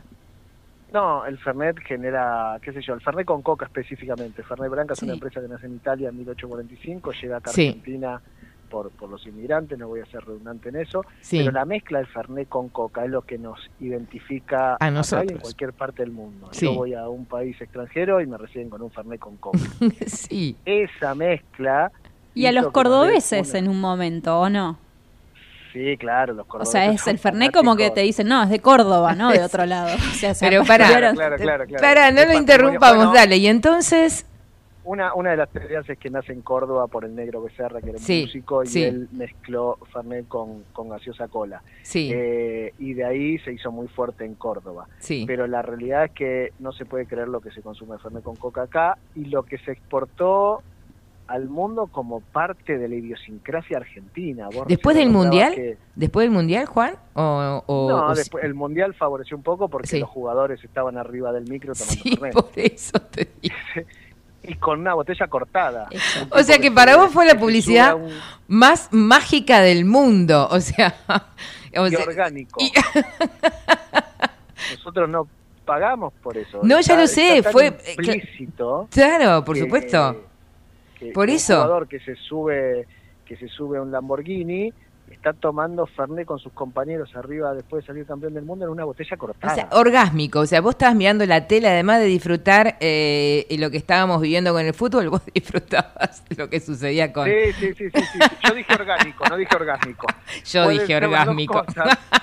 puede, pueden ser las dos cosas, pero a nosotros nos da orgullo porque sí, nosotros Sí. eh, nos hablábamos, están tomando Fernet, y ahí te das cuenta que el Fernet con cola es identidad argentina. Totalmente, Es increíble lo que 100% argento. Y eh, cuando hablamos de, de inclusión, un Fernet branca con cola eh, trasciende extractos sociales, Obvio. eh, e- edades, por supuesto a partir de 18 años, pero edades, mi abuelo me daba una cucharadita de Fernet cuando Sí. yo era chiquito y me sentía mal, después lo toman los chicos que empiezan a beber alcohol con poca graduación alcohólica, en el mejor de los casos, poco Fernet, pero nos vamos acostumbrando. El argentino tiene mucho de eso del paladar amargo. Sí, No- exacto. Si pensás un poquito, tomamos mate. Sí, obvio. Eh, ahora, ahora volvemos a la academia eh, y me gustaría que eh, es segundo año de la academia. Eh, ¿cuán- ¿Qué cantidad de jóvenes ya formaron? Eh, ¿Cuál es la expectativa que tienen para este año? Eh, y bueno, también eh, la posibilidad de la inclusión. ¿Qué cantidad de jóvenes ya están incluidos? Sí, sí, sí. Están, eh, nosotros tenemos dos niveles en el plan de formación, que arrancó, como bien decías, el año pasado, en 2022, con el plan inicial en el cual dábamos herramientas distribuidas en 12 clases que eran conceptos básicos para adentrarse en la profesión. Nosotros esto nos adelantamos porque nosotros veíamos que teníamos lugares de alta gastronomía y, y bares de, que, que- que están dentro de los 50 mejores bares del mundo y muchos, los dueños son amigos nuestros y nos decían, che, me falta gente, me falta gente para trabajar, que se lo tome en serio, que cumpla, porque al mismo tiempo es un, un ambiente muy relajado esto, Claro. pero hay que tomárselo en serio. Entonces nosotros dijimos, bueno, hagamos un plan de formación, pero no para bartenders con los cuales ya veníamos trabajando, que son parte de la familia, que ya son bartenders con experiencia, sino pensar en nuevas generaciones. Y así fue que hicimos un curso básico, entre paréntesis, porque tiene contenidos eh, también de alta coctelería y lo que se llaman cócteles esenciales que todo el mundo, todo bartender debe conocer, pero herramientas como para que una persona pueda insertarse laboralmente con técnicas profesionales, o sea, que no lo pongan directamente a hacer eh, un- un- a servir vino nada más, sino que pueda hacer sus primeras armas atrás de una barra. Esta profesión, como muchas, tiene mucha experiencia, ¿no? De horas de vuelo. Entonces nosotros le dábamos toda la parte teórica y práctica y después está en cada uno cómo El cómo talento de cada uno, claro, el talento Sí, de- al mismo tiempo nosotros abordamos una temática con, con especialistas que era el tema del consumo responsable. O sea, enseñábamos cómo hacer los cócteles más importantes del mundo, cómo se arma una barra, la importancia de cada uno de los sectores, la atención al cliente, qué sé yo, bueno, no sé, miles de temas, cristalería, herramientas, pero también hablábamos de la importancia y la responsabilidad que tiene un bartender a la, hora de expender alcohol, de cómo tener técnicas de disuasión para invitar a una persona que tome un vaso de agua en lugar de que se tome otro trago, de mira, te cuento una experiencia que a nosotros nos, nos ayudó mucho. Mientras estábamos dando este curso, un bartender de un bar muy, muy conocido me escribió orgulloso de lo que había hecho. Y lo que había hecho era que le había a un cliente asiduo al lugar, que sabía que venía en moto, ya había bebido demasiado, y lo persuadió de manera tal de que le dejó la llave de la moto. El bartender le dijo, déjame la llave, andate en remis, que esto, que el otro. Bueno, el tipo se fue bastante ebrio y al otro día volvió a agradecerle con un regalo al bartender porque lo que le había hecho había era cuidado. algo que en otro momento era eh, tema de pelea. ¿Cómo me está sacando la llave? Claro. Bueno, el bartender lo que hizo fue probablemente salvarle un mal momento al tipo. El tipo volvió contentísimo y decir, che, mira, ayer me fui, no sé ni cómo te contesté, pero hiciste muy bien en retenerme las llaves, llegué sano a casa con un dolor de cabeza terrible y al otro día fue a buscar la llave. Está bien, pero quiere decir entonces que si te habló a vos como líder, habla muy bien de vos, porque quiere decir que te tomó como referente y le enseñaste que uno puede beber disfrutando, pero también cuidando. Así que me parece fantástico. ¿eh? Juan, Para eh, mí fue una herramienta para transmitir. Obvio, por supuesto, uno- por supuesto. Juan, como para despedirte, eh, última pregunta. Sofi, ¿vos querías hacer alguna otra pregunta? Última pregunta. El nivel de in- el, el nivel de inclusión de estos jóvenes y cuántos ya se han recibido.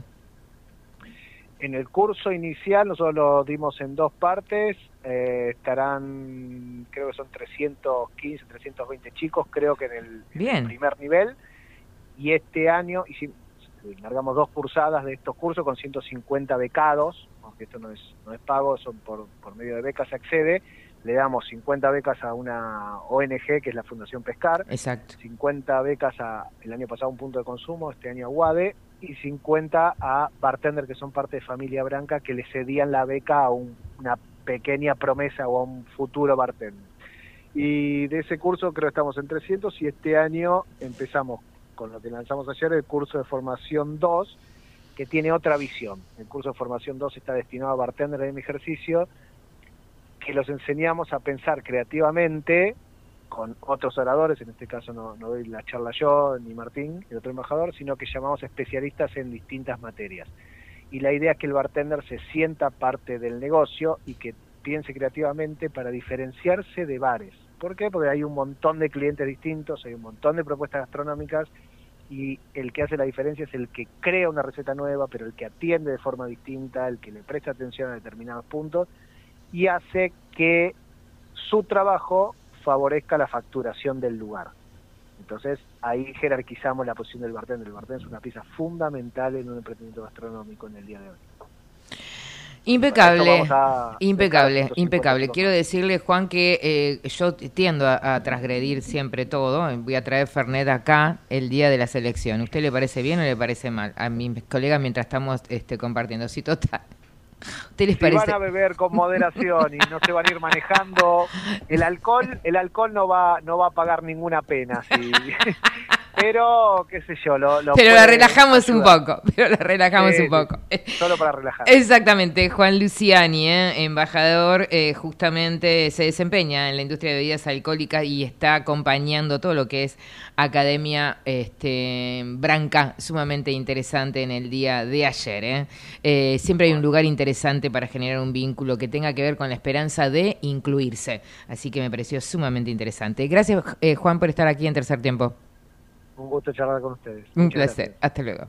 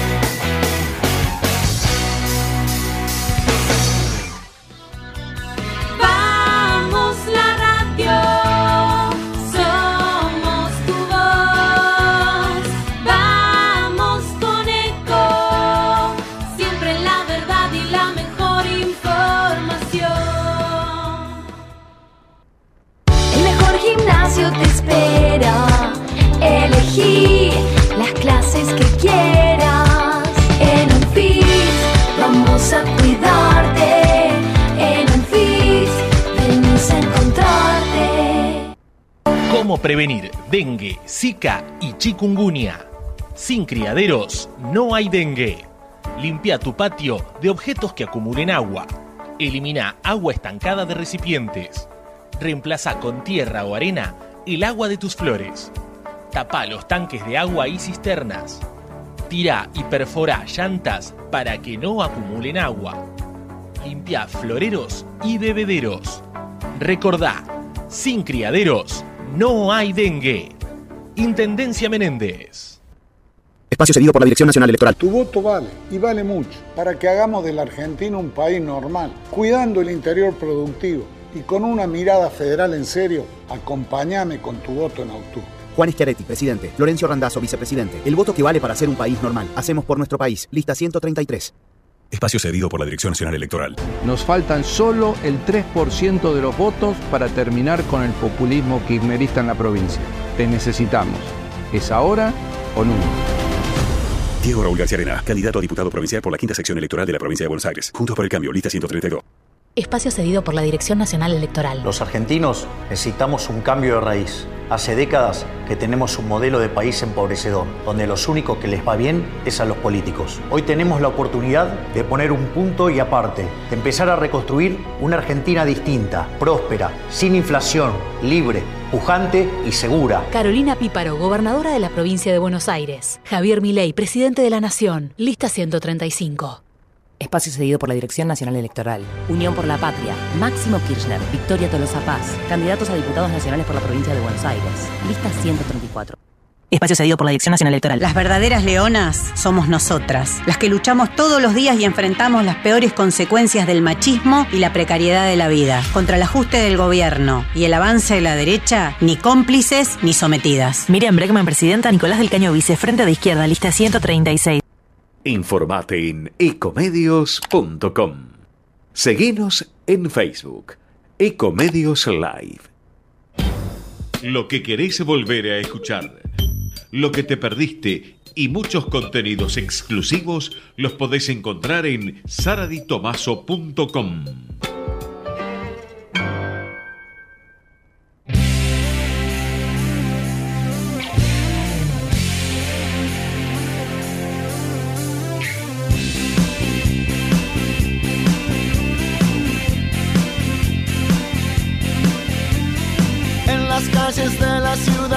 está llegando el momento.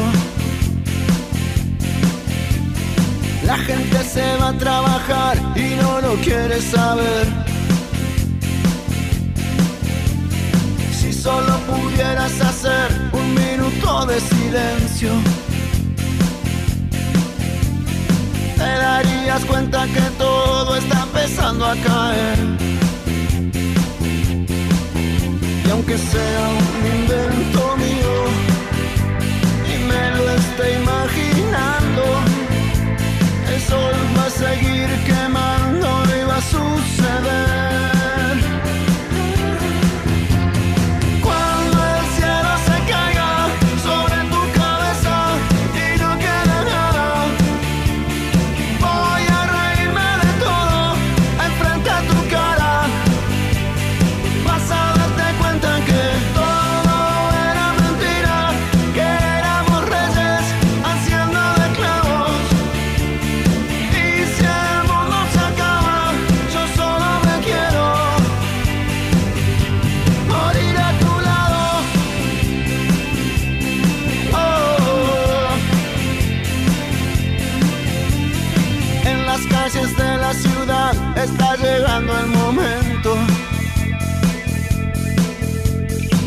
Gente se va a trabajar y no lo quiere saber. Si solo pudieras hacer un minuto de silencio, te darías cuenta que todo está empezando a caer. Y aunque sea un invento mío y me lo esté imaginando, sol va a seguir quemando y va a suceder.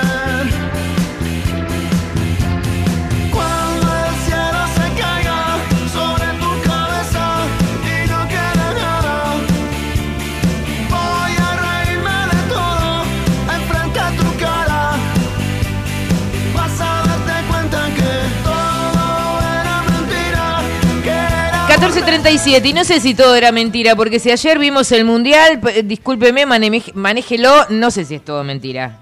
No sé si es todo mentira, pero sí es verdad que la selección argentina está en un gran momento, este, uno de los mejores momentos de, de su historia, me atrevo a decir. Esta selección campeona del mundo que cada vez juega mejor, pero me voy a remitir principalmente a las palabras del astro mundial de Lío Messi, que bueno, hacía un balance después de esta victoria sobre Perú en Lima. 2 a 0 le ganó la Argentina con dos goles del 10. Vamos a escuchar un poco qué es lo que decía Lío Messi. No, bueno, creo, no sé, me lo preguntaba justo el otro día, este equipo es eh, impresionante y sigue en crecimiento eh, partido tras partido, cada vez juega mejor. Compararlo con el Barcelona, es el mejor equipo de la historia el Barcelona, ¿no? Eh, es mucho, ¿no? Pero, pero creo que este equipo está, está muy cerquita por lo que viene demostrando, por lo que hace partido tras partido, por haber salido campeón de, de América, de- del mundo, y eso tiene muchísimo mérito y, y como te dije, tenemos grandísimos jugadores, juegue quien juegue, eh, no se nota porque hay un estilo de, de juego muy, muy, muy marcado que nos identifica mucho, que nos gusta hacerlo y, y bueno, eh, esperemos seguir eh, en este camino. ¿Cuánto tiene que ver la mentalidad en jugar mejor aún después de haber logrado lo máximo que es la Copa del Mundo? Porque lo normal hasta inclusive hubiese sido quizá bajar un poco el rendimiento, no solamente que lo mantuvieron, sino que juegan mejor. No, creo que como nos pasó después de la Copa América, eh, el equipo fue mucho más. A, a nivel de, de juego creo que, que, crecimos, que, nos liberamos porque habíamos, habíamos ganado. Y después de la Copa del Mundo que hicimos y de haberla ganado, mucho más. ¿no? El equipo se ve eh, con mucha confianza, muy suelto. eh, juegue donde juegue siempre, siempre protagonista, siempre quiere la pelota. Eh, como te dije recién, nos sentimos bien y disfrutamos de hacerlo de esta manera. Y, y bueno, ojalá sigamos, sigamos creciendo y sigamos ganando partidos como, como hasta ahora. ¿Cuánto juega la humano? Vimos eh, Bueno, del ahí estábamos repasando algunas declaraciones de Leo Messi post partido. Recordemos, le ganó a Perú por 2 a 0 con dos goles de él, jugó los 90 minutos, volvió a la titularidad. Messi en uno de sus mejores momentos. Eh, una selección que no decepciona en ningún momento, se los ve muy bien, eh, bien invictos. Vienen invictos en estas fechas, en esta, en este tramo de eliminatorias que va a cerrar este año eh, en el mes de noviembre. Vienen, vienen los más difíciles, podríamos decir. Eh, la difícil, en realidad no sé si lo más difícil porque Brasil perdió en el día de ayer con Uruguay por 2 a 0, perdió Brasil, nadie se lo esperaba, eh, no lo pueden creer. Y las próximas que se le vienen para la Argentina son precisamente Brasil y Uruguay, así que dos fechas interesantes. Un dato para contar, la fecha con Uruguay tocaría aquí, tocaría aquí en la Argentina, supuestamente tendría que ser en River, pero no va a ser en River porque empieza toda la ola de recitales en el Monumental. Viste que hay muchos recitales, bueno, vienen muchos artistas Viene internacionales. Taylor. Viene Taylor. Taylor no me acuerdo si tocaba en River. No me acuerdo. Sí, el 11 de en- noviembre. en- bueno, Me quedó clavada una entrada. Si alguien la quiere, la vendo. Bueno, después lo, lo podemos hablar. Eh, bueno, la cuestión es que no se sabe que quizás este partido frente a Uruguay sea en Córdoba, en el Mario Alberto Kempes, en ese estadio, pero bueno, eso se, se va a definir próximamente. Y el partido contra Brasil también es en el mes de noviembre, pero en el estadio Maracaná. A propósito, un datito color es que la Argentina no se enfrenta en ese estadio eh, con Brasil desde que obtuvo el título en la Copa América en el 2021. Bien. Así que es, eso está, está bueno de conocer. Si te parece, Sara, voy a linkear a esta que nos selección argentina, a esta, a esta escaloneta con la Cheicaneta, que sería la selección de los Pumas. Pero antes de empezar a hablar de los Pumas, vamos a escuchar qué decía Scaloni de la selección de rugby. Heroico, emocionante, no sé qué más decirlo. O sea, yo no, no- no sé si el que estaba viendo el, el partido se te pone la piel de gallina de cómo... Bueno, es lo que queremos de, de cualquier deportista argentino, ¿eh? ese, ese amor propio, esas ganas, y bueno, son, son un ejemplo. Eh, y bueno, nos llena, nos llena de orgullo como lo que transmiten. Al final, después se puede ganar, se puede perder, pero esa sensación de equipo es la que creo que todos nos llevamos, así que emocionante. Bueno, así elogiaba Scaloni a los Pumas luego de la victoria que tuvieron la semana pasada en Marsella frente a Gales. Gales, uno de los equipos que más puntos ha sumado en esta Copa del Mundo. Bueno, Argentina ha dejado en el camino al Dragón Rojo luego de una victoria muy emocionante frente a ellos en Francia y lo cierto es que están en las semifinales de esta Copa frente a los All Blacks. Va a ser la primera el viernes a las 4 de la tarde. Lo pueden ver a través de la pantalla de ESPN, eh, de Star Plus y además en la TV pública. 16 horas es la primera semi del Mundial. Los Pumas versus los All Blacks. El antecedente es que en estos últimos años dos años se le ganó dos veces, una en Sydney y la otra en Christchurch, en tierras neozelandesas, así que eso es un dato a favor, pero bueno, los All Blacks son los All Blacks, es una semifinal muy difícil, hace una horita nada más se dio a conocer el equipo que saldrá a la cancha frente a los hombres de negro, hay una sola modificación respecto de la formación de la semana anterior, no gusta mucho la figura de esta modificación, pero bueno, es son decisiones de los técnicos, hay que salir a bancar a la Argentina, no importa, no, no podemos estar cuestionando, hay que alentar, pero es importante, digo, esta semi, porque digo, no solo es que podés pasar una final, si no sucede, también tenés la oportunidad de jugar por el tercer y cuarto puesto. Argentina, el rugby argentino hoy está entre los cuatro mejores del mundo, con Sudáfrica, el último campeón, Inglaterra, Nueva Zelanda. Fantástico. Recuerden que estamos sorteando una camiseta eh, los original. Sí, la original, la del hincha, talle M. Talle M. Para que sepan. Exactamente. Bueno, si hay alguien un poquito más diminuto, si le gusta andar medio Sí. ajustadengui, ¿a vos te viene bien, Javi?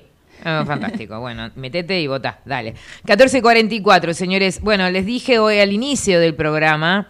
Eh, Sofi, eh, perdón, te interrumpí. Eh, No, por favor. eh, ¿Ya está? ¿Cerró su columna? Sí, cerramos por ahora. Ok, Después te cuento algunos detalles si hay tiempo. Dale.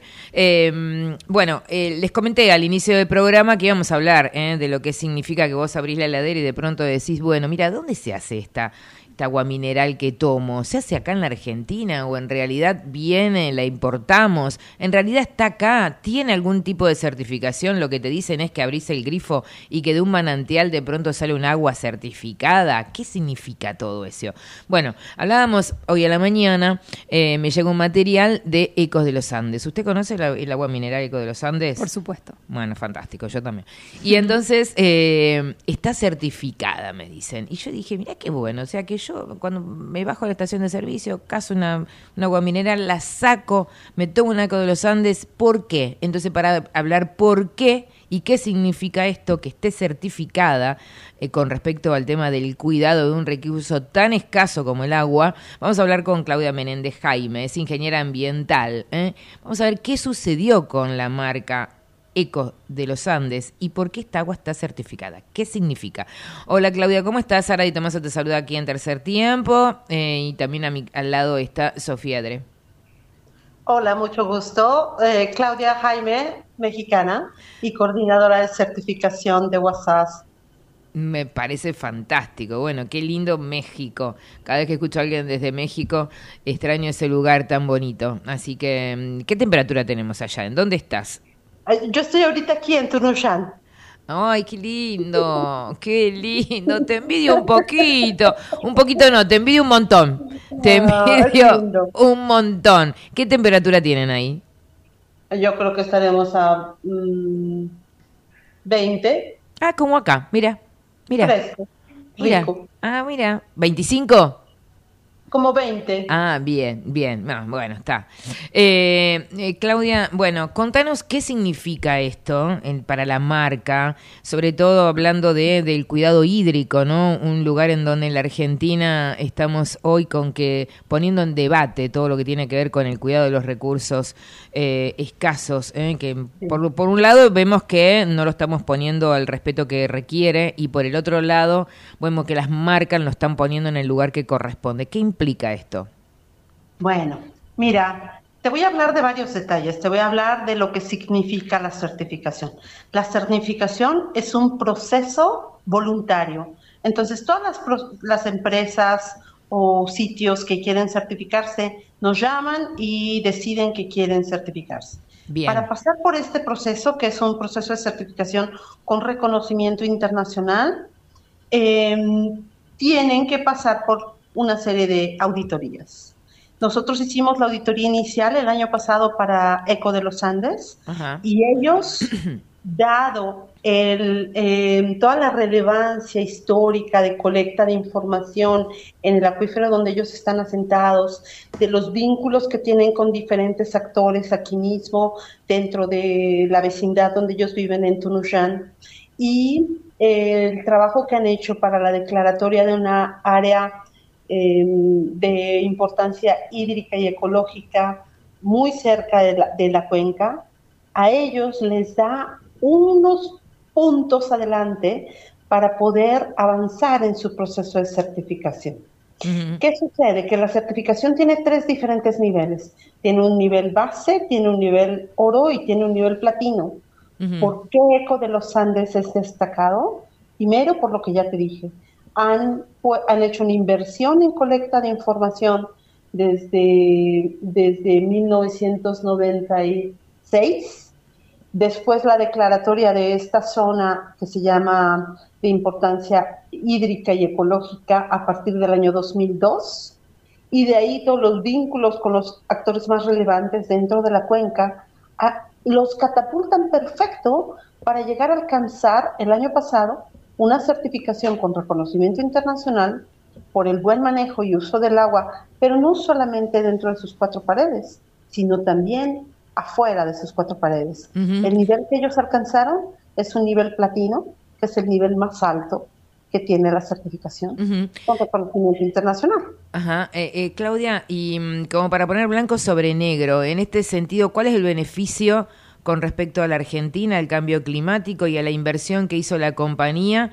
Eh, a lo mejor la podemos este, suscri- eh, suscribir eh, en, en la provincia de Mendoza o no. Sí, sí, sí, están en la provincia de Mendoza. Bien, ¿y esto qué implica? eh, tanto para una provincia, obviamente que el denominador común es la sequía, es una, una provincia muy árida que ha trabajado mucho en todo lo que tiene que ver con el tema del cuidado del recurso hídrico, pero ¿qué es lo que le impacta en forma beneficiosa eh, a, a la provincia y por otro lado a la Argentina, ese cuidado de recurso hídrico? Bien, mira, el que ECO de los Andes sea el poseedor de un certificado con reconocimiento internacional, lo que va a garantizar no es solamente que este sitio y que ECO de los Andes va, va está destacando a nivel internacional, sino que ellos tienen un plan de manejo y gestión del agua a nivel de la cuenca que involucra a todos los demás actores involucra a las municipalidades, involucra a otros, otros competidores del recurso hídrico dentro de la misma cuenca. Y una gran ventaja que tienen es que están generando información que comparten con otros actores. Bien, eh, y, y por el otro lado, eh, la inversión de la compañía para, para lograr esto, ¿hubo alguna inversión adicional? Bueno, en cada uno de los pasos que ellos implementan dentro de este plan, no solo invierten en su certificación, sino también tienen que invertir para la implementación de las acciones. Esto que yo te decía hace ratito, desde el año 1993 están colectando datos de cómo funciona el acuífero en esta cuenca y eso, tiene, eso es un recurso, es una inversión que esta empresa hace, si certificación o no certificación, ellos tienen muchos años colectando información que es relevante para entender cómo opera el acuífero. Eh, eh, pero hicieron alguna ¿no? modificación extra, digo, modificación en, en el acuífero, inversión de, de, eh, concreta y sonante de calidad para, eh, evidentemente, cuidar el agua que en Mendoza es muy escasa. Bueno, hacen cosas que son destacables y que, que implican una inversión que yo en este momento no puedo decirte de cuánto, pero lo que sí te puedo decir es que ellos tienen un programa anual de monitoreo, tanto de calidad como de cantidad de pozos en toda la zona aledaña en, el acuífero de Tunuyán, que comparten con los actores que, que son sus vecinos. Entonces, eso es una inversión que la planta hace para, el, para el, el seguimiento de su plan de gestión de agua. O sea, que hicieron más pozos. No se han hecho, no se puede, eso no lo pueden determinar ellos. Los pozos que ya existen son los que ellos están monitoreando. Ajá, ajá. ¿Y qué significa monitorear? ¿Qué significa que si hay un- una posibilidad de sequía, hay un Claro. trabajo hídrico o hay un trabajo hidráulico para poder modificarlo concretamente? Mira, básicamente lo que, lo que significa es como el estado de salud del acuífero. Lo que ellos, cuando te dije que monitorean este, cuestiones de balance hídrico y de calidad del agua, pues lo que ellos hacen es eso, es llegar a hacer un estudio piezométrico para saber si los niveles del manto freático siguen estando estables o si hay un cambio, que cuando ellos lo puedan graficar con el tiempo les podría de manera inmediata decir, a ver, aquí está pasando algo, vamos viendo dónde está el origen, porque tienen un mapa. Pueden de una manera clara rastrear dónde, dónde es que está ocurriendo algo. Bueno, Claudia Méndez, eh, bueno, justamente hablando de esto, ¿no? Argentina tiene todo un mapeo de lo que significa el agua dulce en Argentina. Somos una de las, este, uno de los recursos a nivel planetario que más cantidad de agua dulce tiene. Eh, y me parece que es importante que las empresas lo cuiden. Y en este sentido, la certificación de Eco de los Andes es sumamente importante. Que Claudia Méndez, a la hora de despedirnos, va a reconfirmar cuál es. Hola. Aquí. ¿Me puedes eh, volver a, a plantear la pregunta porque no me queda clara? Eh, la pregunta es reconfirmar cuál es la certificación que recibió la compañía Eco de los Ah, Andes. Es, es un certificado de, otorgado por Alliance for Water Stewardship. Muchísimas gracias eh, por acompañarnos aquí en Tercer Tiempo. Gracias a ti. Muchísimas gracias, un placer. Bueno, de eso se trata también. ¿eh? Hoy hablamos con dos compañías, una que tiene que ver con el cuidado hídrico de la Argentina, algo que el cambio climático vino a instalarse, no acá en la Argentina, ¿eh? en el mundo. Eh, estuvimos viendo las consecuencias hace horitas nada más, Nueva York totalmente inundado y podemos contar un montón de de lugares más. Bueno, que una empresa cuide el recurso hídrico, porque en cierta manera es lo que vos comprás y podés tomar, pero bueno, no todos pueden comprar y tomar, o sea que cuidar en un lugar como Mendoza el recurso hídrico es un montón. 1454, ¿usted tiene algo más para contarme del Mundial, del deporte de Messi? Sí, por Se supuesto, queda, se va, juega, juega, el sud- jue- juega, juega el sudamericano, no juega el sudamericano. A ver, Messi te está jugando, va a ser una pieza clave en estas eliminatorias. No se notó que, que estuvo con un problema muscular. Ayer, en el día de ayer, dos golazos. Aparte, si ves la reproducción de los goles, bueno, ¿qué, qué decir ya? Eh, no, el que entra, sale y se va. bombazo, bombazo. ¿Qué es eso? El que entra, sale y se va. Perdón. Y eso tiene que ver, bueno, obviamente con la potencia de- del, del pase, del tiro, ¿no? Es tremendo. Pero eh, eh, 36 tiene. Messi cumplió Mm. 36. Mm. Bueno, pero hay otro rosarino que ya anunció eh, que se va, que también va a dejar, que tiene un anito menos que Messi. Estoy hablando del Fideo Di María, que aparentemente cuelga los botines luego de la Copa América. Recordemos que hay Copa América el año que viene. La Argentina es la campeona de esta Copa. Le, ha- le ha ganado a Brasil en el 2021 mientras estábamos encerrados, recuerdo. Eh, bueno, nos eh, había una cuarentena intermitente. Eh, bueno, fue en julio, el 10 de julio del Sí. 2021. La Argentina se consagró como campeona de esta Copa América. Nos han dado una alegría inmensa. Ese día, Di María aparentemente jugaría esta Copa América, pero bueno, después, eh, nada, colgaría los botinis. Lo que se dice es, por favor, Fideo, no te vayas porque sos una pieza clave Sí. todavía para el proceso de eliminatorias. A pesar de que la Argentina es campeona del mundo, tiene sus tres estrellas, pero para el Mundial 2026 eh, tiene que llegar. Digo, en estos momentos está muy bien, ha ganado sus cuatro partidos y no es que los ganó así nomás, los ganó muy bien, con, con solidez, están sobrados, por decirlo de alguna manera. Eh, se vienen dos compromisos difíciles que son Uruguay y, Brasil. Uruguay que le ganó ayer a Brasil 2 a 0. Los comandados de Marcelo Bielsa, ¿no? Un argentino. Uruguay está en un proceso de, de recambio importante eh, en toda su, su selección. Eh, y es por eso que han contratado a Marcelo Bielsa, el argentino, que obviamente destacó a la Argentina, pero le ha, le ha Voy a ganado decir algo incómodo. A mí me encanta Bielsa. O sea, a él le robé una frase que la repito hasta el hartazgo. La uso familiarmente. Eh, la uso con mis hijos. Es una trampa uti- utilizar un atajo. ¿Eh? Eh, y ellos me entienden cuando hablo de esto, ¿no? Muy, eh, muy Bielsa es mi Muy vida. bielsista. Sí, pero a ver si puedo reproducir lo que siento. Eh, no sé si la pregunta es, ¿estamos preparados para un Bielsa? ¿Se comprende un Bielsa en Argentina? ¿Lo tratan bien a un Bielsa? Eh, ah, bueno. Es una buena pregunta. Ah, bueno, está bien, porque yo digo... Yo creo que ahora estamos todos enamorados de Scaloni y estamos con la escaloneta a full, que, Que es muy que va a seguir. Sí, que, que tiene sus cosas, pero digo, me parece que más que nada lo de Scaloni es el... No habla de más. eh, no estoy comparándolo con Bielsa, eh, pero digo... Bielsa tampoco habla de más. Bielsa- por eso te digo, no lo estoy comparando. Hablo de otros técnicos de- del pasado que mejor no mencionar. Eh, siempre cauto con lo justo, humildad. Digo, en la Argentina necesitaba. Es cabrón Scaloni Es cabrón, ¿eh? obviamente, pero eh, me parece que es la persona indicada. eh, que por eso digo, le, le Pero ruegan para- de que siga. Pero para, Sofi, no entendí. Scaloni sigue. Sí, sí, Scaloni va a seguir. Por ahora Y va a entonces, seguir. ¿por qué eh, eh, sumamos a, a, a Bielsa? eh, Bielsa está con Uruguay, es el técnico de Uruguay. por eso, entonces me perdí. ¿Qué pasó? Que Bielsa ayer destacó lo, lo que está haciendo la Argentina en estas eliminatorias y al mismo tiempo, obviamente, estaba contento porque Uruguay le ganó a Brasil 2 a 0. Ah, Hace mucho que esto bien. no sucede. No, ok. Digo, está para linkearlo un poco, pero por supuesto que destacó a Scaloni y a, y a todo el equipo. Bueno, señores, falta un minuto nada más. Eh, no sé si quiere entrar la Piñeiro. Eh, nosotros, eh, ¿querés entrar Piñeiro? Dale.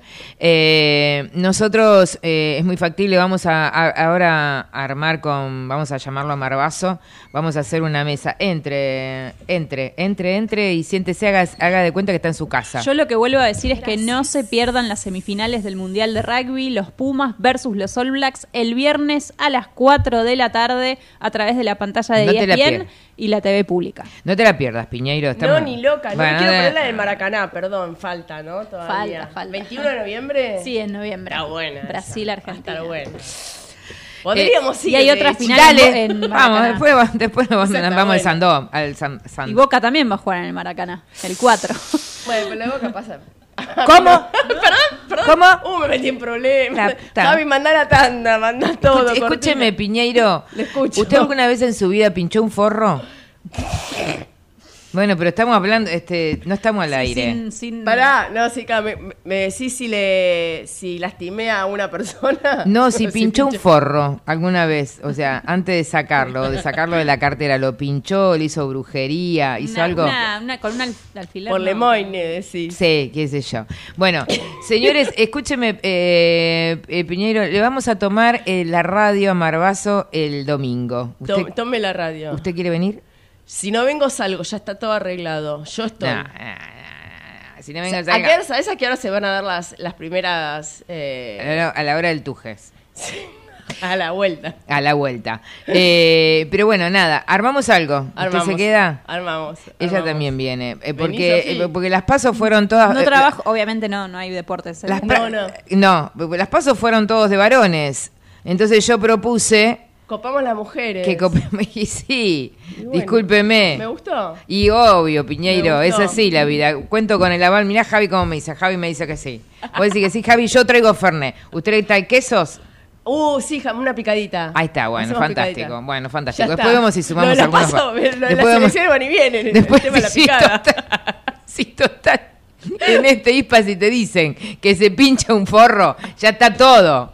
Está- o sea, que nada, que la tierra es plana y Sí. demás cuestiones. O sea, Todo con Lemoyne la estás diciendo. ta- Pues terraplanista. que la- es terraplanista también. Sí. O sea, sí, pero bueno. Y después Y después con la nuestra le vamos a pagar una banca. Y No, pero después desestiman al CONICET, ¿no? Como, Claro, como- pero exactamente. bueno, alguien que... Uy, me están llamando. Pero mira, si no lee el. CONICET, no tiene problema. Entonces, que terraplanista, no lee nada. Nada, es. Piñeiro, ¿qué tiene usted hoy? Uy, de todo. Ahora, eh, en dos minutos, tengo comunicación con el encargado de negocios de la Embajada de Palestina en la Argentina. Terrible. Así empezamos. Bueno, señora, armo todo, ¿eh? Ya yo, está. yo traigo Fernet. Ella le gusta con coca, me gusta con pomelo. ¿Vos con qué te gusta, Javi? El Fernet. ¿Con qué te gusta? ¿Con coca? Le gusta con coca. Bueno, chicos, trasgradan un poco. Bueno, Más para la factura, me parece. para la factura, Va a ser bueno, de noche Va a ser de noche, va a ser de noche. Bueno, eh, señores, nos vemos. Nos vemos. Sean felices, voten con cierta responsabilidad, por favor. Chau, chau. liberté. Oubliez donc tous vos clichés. Bienvenue dans ma réalité. Desde Buenos Aires, transmite LRI 224, AM 1220, Ecomedios